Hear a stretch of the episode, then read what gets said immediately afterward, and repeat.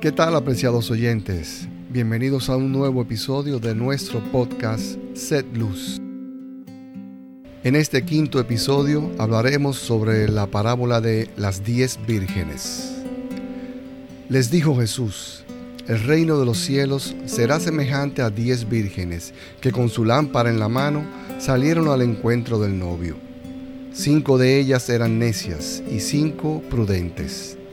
Las necias, en efecto, al tomar sus lámparas no se proveyeron de aceite.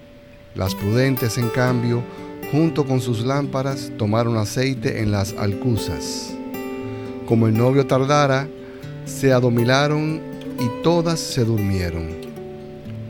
Mas a medianoche se oyó un grito, ya está aquí el novio, salid a su encuentro.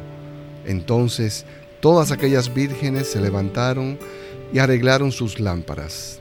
Y las necias dijeron a las prudentes, Danos de vuestro aceite, que nuestras lámparas se apagan. Pero las prudentes replicaron, No, no sea que no alcance para nosotras y vosotras. Es mejor que vayáis donde los vendedores y os lo compréis. Mientras iban a comprarlo, llegó el novio, y las que estaban preparadas entraron con él al banquete de boda y se cerró la puerta. Más tarde llegaron las otras vírgenes diciendo, Señor, Señor, ábrenos. Pero él respondió, En verdad os digo que no os conozco. Velad pues, porque no sabéis ni el día ni la hora. En esta parábola nuestro Señor nos advierte que debemos estar siempre preparados.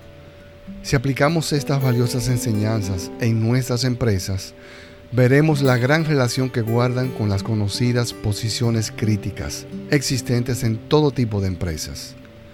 Posiciones estas que por su significativa incidencia en los principales procesos del negocio, en el caso de ausentarse la persona responsable, podría afectar los resultados esperados, provocando insatisfacción tanto de clientes como de colaboradores.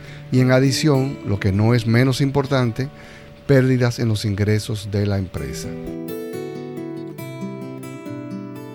A veces pasamos por alto los numerosos beneficios de procurar que dichos puestos cuenten con más de una persona preparada para asumirlos con profesionalidad.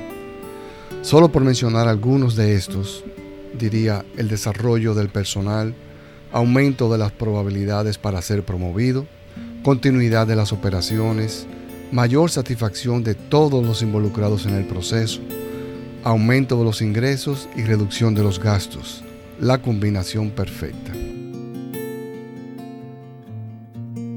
Siguiendo las recomendaciones de Jesús contenidas en esta parábola, no solo nos permitirá ser más eficientes en nuestra organización, previniendo situaciones no deseadas, sino que además nos preparará para ser mejores seres humanos, capaces de hacer frente a las dificultades con una actitud diferente, positiva, esperanzadora.